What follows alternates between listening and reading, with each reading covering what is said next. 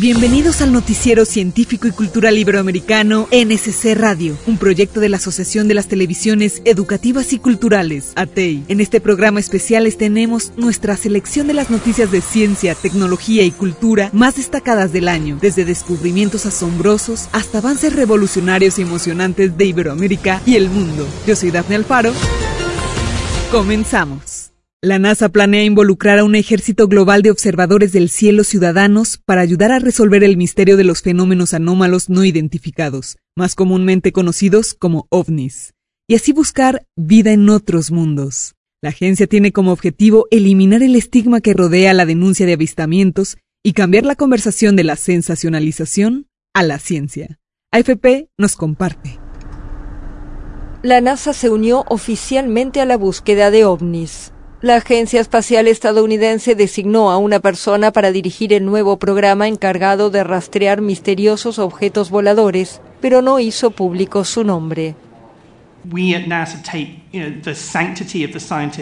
En la NASA nos tomamos muy en serio la inviolabilidad del proceso científico y la seguridad y protección de nuestro equipo. Esa es en parte la razón por la que no estamos divulgando el nombre de quien ocupará la dirección. Porque la ciencia tiene que ser libre, tiene que someterse a un proceso real, riguroso y racional, y para ello es necesaria la libertad de pensamiento. Algunas de las amenazas y el acoso han sobrepasado los límites francamente.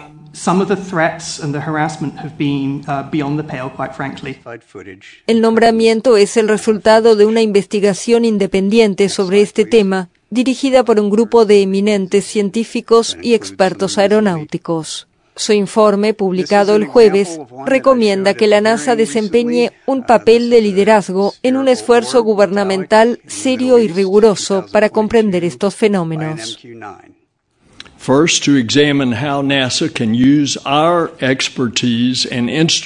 En primer lugar, examinar cómo la NASA puede utilizar nuestra experiencia e instrumentos para estudiar estos fenómenos desde una perspectiva científica. En segundo lugar, cambiar la conversación sobre estos fenómenos del sensacionalismo a la ciencia y asegurarnos de que ante cualquier cosa que encontremos o cualquier cosa que recomendemos, nos aseguremos de que esa información se comparta de forma transparente en todo el mundo.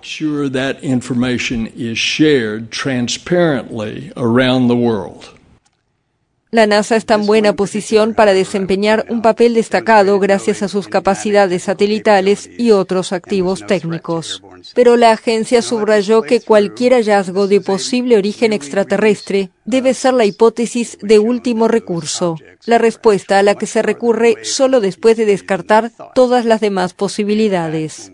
Décadas de películas y libros de ciencia ficción sobre extraterrestres han hecho que gran parte del público se ría del tema, lo que explica en parte la decisión de la agencia de no revelar la identidad de los responsables del nuevo programa.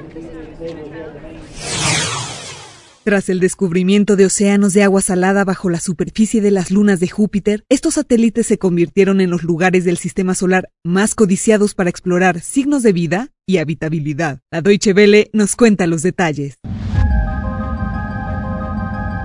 La Júpiter Ice Moons Explorer, también conocida como JUICE, es una misión espacial que durará casi ocho años para llegar a su destino, el gigante gaseoso del sistema solar Júpiter y tres de sus lunas.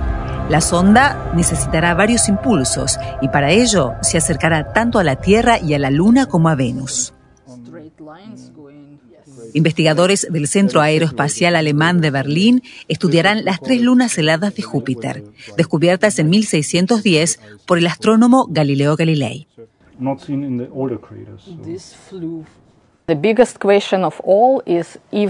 La cuestión principal es si pueden albergar vida, porque todas tienen un océano bajo sus capas de hielo y deben ser suficientemente calientes para que tengan tanta agua lo que es el requisito más importante para que surja la vida. Europa, la más pequeña de las tres lunas heladas, es la candidata más probable para que exista vida. Bajo su capa de hielo, tiene un océano que posee dos veces toda el agua que existe en la Tierra. Pero ¿cuán gruesa es la capa de hielo de Europa? ¿Cuán profundo es su océano? ¿Es realmente agua? Esto es lo que Juice deberá revelar además de explorar las otras dos lunas heladas de Júpiter que podrían tener varias capas de agua. Con ese fin, la sonda sobrevolará varias veces las lunas, realizando observaciones con sus instrumentos de última generación. Después de tres años, JUICE entrará en la órbita de Ganímedes, la luna más grande de Júpiter. Será la primera vez que una nave espacial orbite una luna de otro planeta. Un instrumento desarrollado en Berlín usará láseres para medir la superficie de Ganímedes, esto revelará si esa luna tiene un océano de agua líquida y marcará las áreas de interés.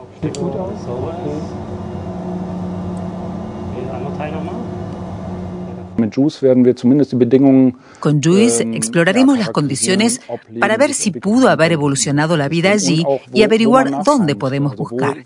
En qué luna de äh, Júpiter es más probable que encontremos rastros de vida. Eso es tarea de misiones posteriores. JUICE pasará cuatro años explorando Júpiter y sus lunas, descubriendo tantos secretos como sea posible. En 1970 se registró el terremoto más destructivo de la historia de Perú en los Andes que mató alrededor de 80.000 personas. El temblor, de 45 segundos y magnitud 7,8, destruyó la ciudad de Juarás y provocó un desprendimiento de tierra que enterró y borró del mapa a la ciudad de Yungay. Perú es un país sísmico donde se busca que los simulacros y la prevención de desastres se vuelvan temas prioritarios. Escuchemos. El Perú es uno de los países con mayor actividad sísmica en el mundo, debido a que se encuentra sobre las placas de Nazca, la placa sudamericana, y también forma parte del Cinturón de Fuego del Pacífico, región donde la Tierra libera más del 85% de la energía sísmica. El Perú ha sufrido diversos desastres que han causado pérdidas humanas y económicas a lo largo de su historia. Ante ello, queremos recordar la importancia de la cultura de prevención, pues hay ciertas medidas que al ejecutarlas podrían evitar diversos escenarios. Una de ellas son los simulacros. Para ello nos trasladamos al Colegio Los Santos Apóstoles en Breña, quienes desde sus inicios han inculcado esta cultura a todo el alumnado. La directora Amari Lara dirigió la participación del colegio en el primer simulacro nacional del 2022 tenemos nuestra brigada, tenemos las personas quienes se van a encargar de la evacuación, ¿no? de, de repente em, ver, ayudar a los chicos que están en, han tenido algún accidente y todo, ¿no? si nos hemos programado. En el primer simulacro de este año quisimos resaltar la participación de Nicole, una valiente estudiante que junto a sus compañeros creen que estos simulacros tienen el objetivo de desarrollar una cultura de prevención. Que en caso de un sismo estemos prevenidos. Hacer nuestra mochila de emergencia nos ayuda a que en caso de un sismo con fuertes daños tengamos ya listo algo que nos pueda proteger. Para conocer más sobre lo preparados que estamos como población ante las diversas actividades telúricas, conversamos con Hernando Tavera, presidente del Instituto Geofísico del Perú, entidad encargada de la investigación y monitoreo del campo de la geofísica. En América del Sur somos el primer país que hemos empezado este proyecto que se llama SASPE. SASPE es un sistema, sistema de alerta temprana de sismos. Este sistema tiene el apoyo de instituciones como el Ministerio de Transportes y Comunicaciones e INDECI, quienes brindarán soporte para utilizar los canales necesarios para que la información recolectada llegue a la población y así se puedan minimizar los daños o riesgos en consecuencia de los sismos. Una de las instituciones que destaca por su labor en situaciones vulnerables ante un sismo y servicio a la comunidad son los bomberos. El brigadier Oscar Ruiz de la compañía Lima 4 nos comenta la función y el servicio que prestan los bomberos ante estos eventos. Yo considero que eh, lo único que nos puede salvar es el ejercicio, el simulacro. El peruano tiene un perfil bien, bien, bien este, tradicional en ese ámbito. Es decir, no vamos a reaccionar si es que no nos pasa algo a nosotros o a tu entorno. El Perú seguirá siendo un país dinámicamente activo. Los sismos son cíclicos y es solo cuestión de tiempo para que ocurra otro evento telúrico. Ante esta situación, solo nos queda informarnos, pero sobre todo prepararnos. Es importante mantenernos alertas y establecer acciones que puedan minimizar los daños en nuestros hogares, centros de trabajo y en nuestra población. Estas acciones pueden marcar una gran diferencia entre la vida y la muerte. Hasta una de cada cinco personas de 65 años o más experimentan un deterioro cognitivo leve, una condición caracterizada por una leve disminución de la memoria, el lenguaje o el pensamiento. Las personas afectadas pueden ser propensas a olvidar citas o perder el hilo de las conversaciones. También tienen un riesgo superior al promedio de desarrollar la enfermedad de Alzheimer. Sin embargo, para la mayoría de las personas los síntomas no progresan en Chile desarrollan una importante investigación. Hola, soy Deborah Buendía. Recientemente defendí mi tesis de doctorado en Ingeniería Biomédica en la Universidad Añamí Morumbi de Brasil. Actualmente soy docente en la Escuela de Ingeniería Civil Biomédica de la Universidad de Valparaíso. Mi investigación aborda la aplicación de la fotobiomodulación transcraneana aplicada a modelo de ratones con enfermedad de Alzheimer buscando desarrollar una terapia no invasiva que permita mitigar o tratar esta enfermedad. En este contexto se desarrolló un dispositivo de radiación óptica con parámetros de dosimetría adecuados para estimular las neuronas del hipocampo, contribuyendo a la mejora de la plasticidad sináptica y la memoria. Hasta el momento, nuestras investigaciones han sido satisfactorias y esperamos a mediano plazo aplicar nuestro protocolo experimental en seres humanos. El diario, las horas, el libro, los días. Palabras del escritor francés Jacques de Lacretel. Desde actualizaciones de noticias y debates políticos hasta eventos deportivos y programas musicales, la radio continúa adaptándose para satisfacer las necesidades de sus consumidores. Una y otra vez, este medio masivo de comunicación ha demostrado ser una tecnología vigente y adaptable. En Canal 44 nos hablan de la importancia de la radio. ¿Te imaginas un paisaje sonoro durante la aplicación de un examen escolar? ¿Te imaginas un programa de noticias que te acompañe en el auto, pero que también tenga temas para tu hijo que va contigo? Así que de paso, se podrían generar nuevas audiencias. En la Cumbre Iberoamericana de Medios Públicos, en la cual participan representantes de 15 países, se llevó a cabo el panel de radiomorfosis Audiencias en Sintonía, la importancia de la radio tradicional. El director general de TV4 Guanajuato, Juan Aguilera Cid, expuso. El ser humano es un ser que quiere compartir, que quiere contar historias y que quiere escuchar historias. Y la radio es el mejor eh, elemento para hacerlo de manera instantánea, para hacerlo de manera oportuna, para hacerlo de manera cercana. Entonces creo que eh, viene un gran momento y que si los creativos de la radio eh, lo sabemos aprovechar, entonces volveremos a construir públicos y seguirán creciendo. El director de Radio Taíno y de Patrimonio del Instituto Cubano de Radio y Televisión, Otto Braña, comentó. Yo creo que hemos, hemos ayudado un poco a quitar esa idea de que la radio tradicional está, está de muerte o que no, no, no es una batalla. Es sencillamente, como ya dije, la radio en estos momentos tiene muchísimas más salidas. O sea, la, creo y no quiero ser absoluto, pero sin temor a equivocarme, creo que la radio está viviendo su mejor momento, porque está viviendo un momento en donde está presente en todo. El problema es que si no se educa a los más jóvenes a escuchar la radio o no se hacen programas infantiles, se van perdiendo esas audiencias, señaló la directora del área de comunicación de la Universidad Politécnica de Valencia, Marga Cabrera. Hay que contar historias, pero historias que lleguen a la gente, las historias que necesita la gente, como decía Juan, tenemos que pensar en la audiencia lo que quieren, necesitan y en qué momento del día o, de la vida están para repensar todo, experimentar. Para la investigadora en comunicación Laila Sánchez, este es el panorama de la radio. Si el video no mató a la estrella de la radio, el podcast tampoco va a matar a la radio tradicional. Es necesaria, eh, sí, eh, tiene que reconstruirse a partir de las necesidades del público y eh, pues apostar también a que no va a morir porque lo digital eh, llega a un segmento de la población mundial, pero no a todos lados. Para el Noticiero Científico y Cultural Iberoamericano, Elizabeth Ortiz. Capturar y utilizar el agua de la lluvia y de otras formas de precipitación reduce nuestra dependencia de las fuentes de agua tradicionales, como lo son las reservas de agua subterránea y superficial y también reduce la demanda de procesos de tratamiento de agua que consumen mucha energía. A continuación, la UAM nos habla de un innovador proyecto. La problemática de la falta de agua en el mundo es un tema crucial hoy en día. Si bien ha sido un tema que viene de años atrás, simplemente poco a poco se va acrecentando y parece que cada día estamos más cerca de que este recurso tan indispensable se nos termine. Sin duda, es importante encontrar formas de ahorrar agua y poder tener una buena explotación de este.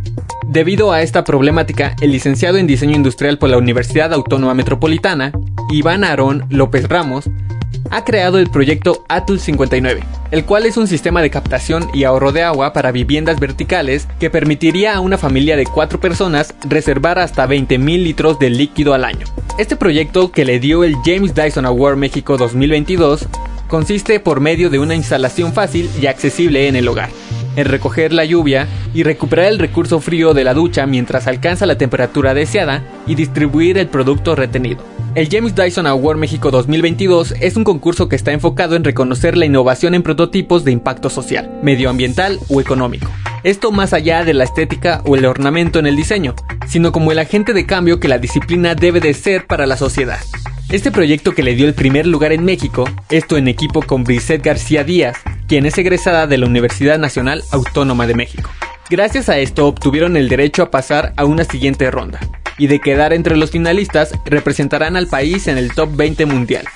El nombre Atul 59 surge de pensar en el día cero, y esa cuenta regresiva al año 2050 para que este bien indispensable se nos termine. Atl significa agua en náhuatl, y el 59 simboliza el inicio de la cuenta regresiva en una carrera contra el tiempo. Para desarrollar este proyecto se dedicaron a estudiar el fenómeno demográfico local, en donde mencionan que vieron el crecimiento habitacional, el cual registra una tendencia a lo vertical, y es por esto que deciden generar una opción para departamentos, ya que existen captadores para zonas más grandes, pero no hay algo en específico para este caso de viviendas verticales. Es importante el desarrollo de este proyecto, como menciona el egresado de la unidad Escapotzalco, existen este tipo de recolectores en zonas rurales, pero con este diseño se puede pensar en las zonas urbanas y de este modo hacer posible que todos economicen para NSC desde la Universidad Autónoma Metropolitana. Para más información, visita guam.mx diagonal semanario. Guam, líder en conocimiento. Honduras, corazón de América. Es una muestra fotográfica que expone escenarios naturales, ancestrales y cotidianos de este gran país. Entérate. Honduras, Corazón de América, es una exposición fotográfica que celebra las bellezas naturales y la cultura del país centroamericano. La exhibición presenta una variedad de temas, incluyendo la naturaleza, paleontología, arqueología, monumentos coloniales, los pueblos y la cultura hondureña. Este proyecto, que ahora ya es una realidad, nació precisamente para dar a conocer lo bonito que tenemos en el país, eh, independientemente de todo lo feo que se nos mencione a nivel internacional, pero siempre nuestro propósito ha sido dar a conocer Honduras, sus bellezas eh, turísticas, naturales, arqueológicas, paleontológicas, eh, monumentos coloniales y no digamos la riqueza cultural que tenemos con nuestros étnicos y la gentileza de nuestra gente. Estas fotografías han sido recopiladas por muchos años, retratando cada recorrido que se ha hecho por Honduras. Para Mario Urrutia es el corazón de Honduras el que llevamos por dentro, por lo que debemos dar a conocer lo bueno y la riqueza cultural del país.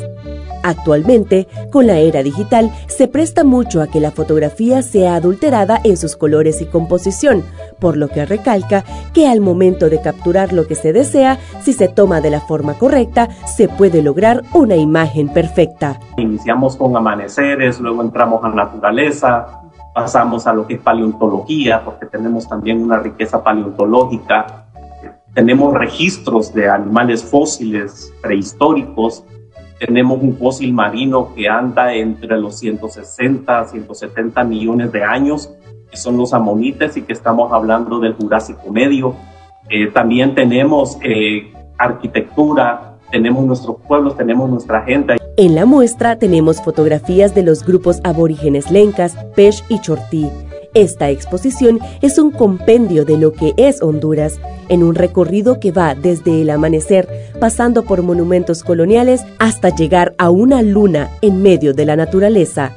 Esta exposición fotográfica llegará hasta Washington, D.C., Estados Unidos, con el propósito que todo extranjero conozca una parte del corazón de América.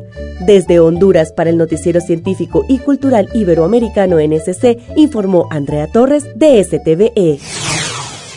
Pintor, dibujante, escultor, arquitecto e ingeniero, Leonardo da Vinci, cuya habilidad e inteligencia, quizá más que las de cualquier otra figura, personificaron el ideal humanista del Renacimiento.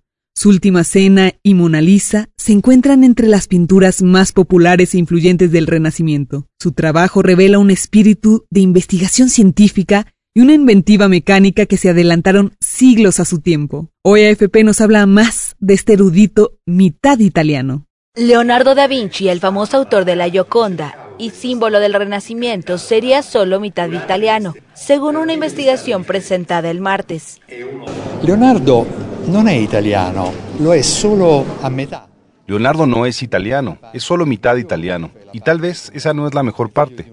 La parte de hijo de un notario, un poco aburrido. Probablemente la mejor parte de Leonardo es la que viene de su madre. Di Leonardo es quello eh, que viene da sua madre. Nacido en 1452, Leonardo fue el fruto de una relación ilegítima entre un rico notario de la República Florentina y Caterina, presentada hasta ahora como una campesina de orígenes humildes de la que poco se sabía. El libro titulado La sonrisa de Catalina, la madre de Leonardo da Vinci, sostiene que Catalina era una mujer que había sido secuestrada en su país de origen, en las montañas del Cáucaso, vendida varias veces en Constantinopla y luego en Venecia. Finalmente habría llegado a Florencia, donde conoció al joven notario Piero da Vinci, padre de Leonardo. Carlo Becce basa sus afirmaciones en una serie de documentos históricos, como el acta del propio Piero da Vinci, en la que proclama la emancipación de Catalina, que le permitió a ella recuperar su libertad, y otros historiadores avalan la hipótesis. Credo que rimanga per forza un minimo di dubbio perché non possiamo Creo que forzosamente persiste un mínimo de duda porque no podemos hacer la prueba de ADN. No tenemos ADN ni de Leonardo ni de Catalina, pero en cuanto a la documentación histórica, es de lejos la hipótesis más convincente que se ha formulado hasta ahora sobre la madre de Leonardo, formulada de manera brillante, convincente y desde el punto de vista documental perfecta. Para el autor del flamante libro, las tribulaciones de su madre esclava, inmigrante, repercutieron en la obra del genial Leonardo, que habría recibido de Catalina el espíritu de libertad que inspiró su labor científica y su trabajo intelectual. Hemos llegado al fin de una emisión más de NSC Radio. Recuerda que nos puedes escuchar en Spotify, Google Podcast e iVoox, así como en el sitio noticiasnsc.com. Nuestros socios de la Asociación de las Televisiones Educativas y Culturales Iberoamericanas, ATEI, agradecen tu preferencia. Y de parte del equipo que hace posible el NSC, te decimos hasta pronto y te deseamos una feliz Navidad. Yo soy Dafne Alfaro y como siempre, te invito a que nos acompañes en la siguiente emisión.